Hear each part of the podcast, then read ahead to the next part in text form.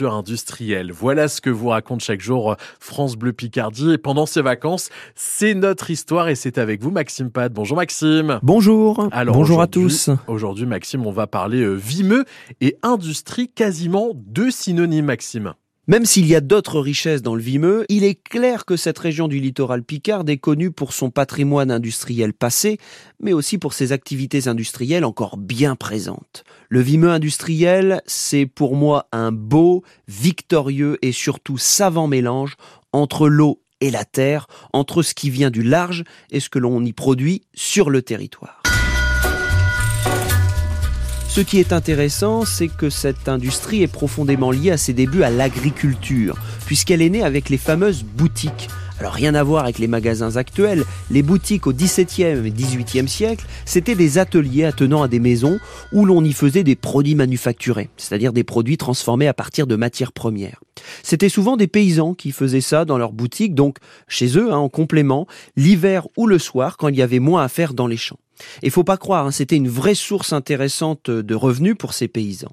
Et puis progressivement, face au savoir-faire exceptionnel des gens du Vimeux, acquis par l'expérience et le courage, des euh, industries se sont installées au 19e siècle et se sont spécialisées dans plusieurs domaines. Alors on avait la serrurerie à Friville-Escarbotin, euh, la robinetterie à Oincourt, le coffre-fort à Ambreville, le cadenas euh, à Fressenville.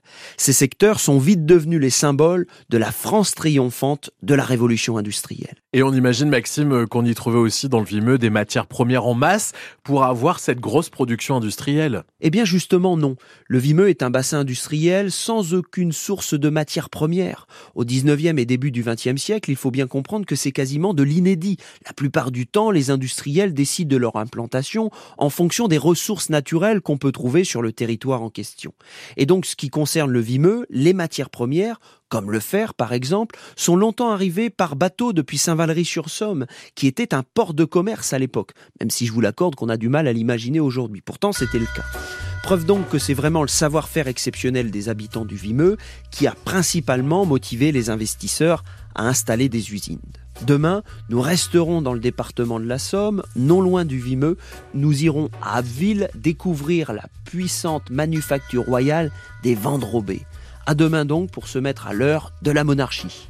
À demain Maxime, c'est notre histoire autour du printemps de l'industrie dans notre région.